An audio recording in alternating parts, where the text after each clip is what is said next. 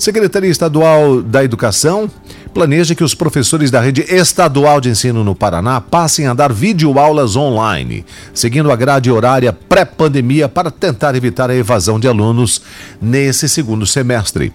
A ideia foi apresentada ontem pelo secretário Renato Feder, numa live com professores e profissionais de educação. De acordo com o Feder, a proposta ainda será discutida, mas o plano é que as videoaulas tenham entre 15 e 50 minutos e complementem os conteúdos disponíveis no programa Aula Paraná. Algumas escolas já contam com encontros virtuais semanais entre alunos e professores. Atualmente, o tripé do Aula Paraná é composto por aulas transmitidas no YouTube e na TV produzidas pela equipe da Secretaria de Educação, por exercícios no aplicativo do programa e por atividades impressas entregues aos alunos. O objetivo é evitar a evasão escolar após quase seis meses sem atividades presenciais. Por causa da pandemia do novo coronavírus, as aulas no Paraná foram suspensas em março e as atividades remotas começaram no mês de abril.